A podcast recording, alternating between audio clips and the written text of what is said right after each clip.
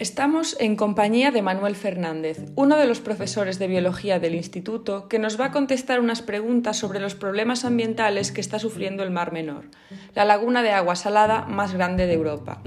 Manuel, ¿qué piensas acerca del desastre del Mar Menor? Pienso que es una pena que se esté perdiendo un enclave de riqueza tan excepcional sin que la administración pública haga nada por evitarlo. ¿Quién, es responsable de este desastre, Manuel?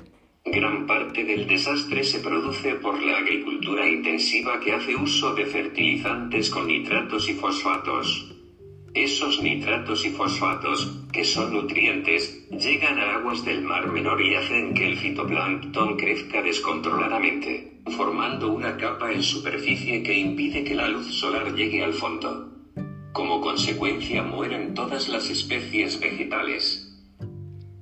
¿Y qué medidas tomarías tú para mejorar, el estado del Mar Menor?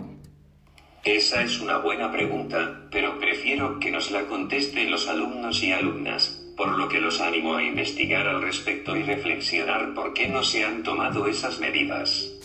Espero vuestras respuestas. Bueno, Manuel, pues muchas gracias por tu tiempo y como siempre, es un placer contar contigo.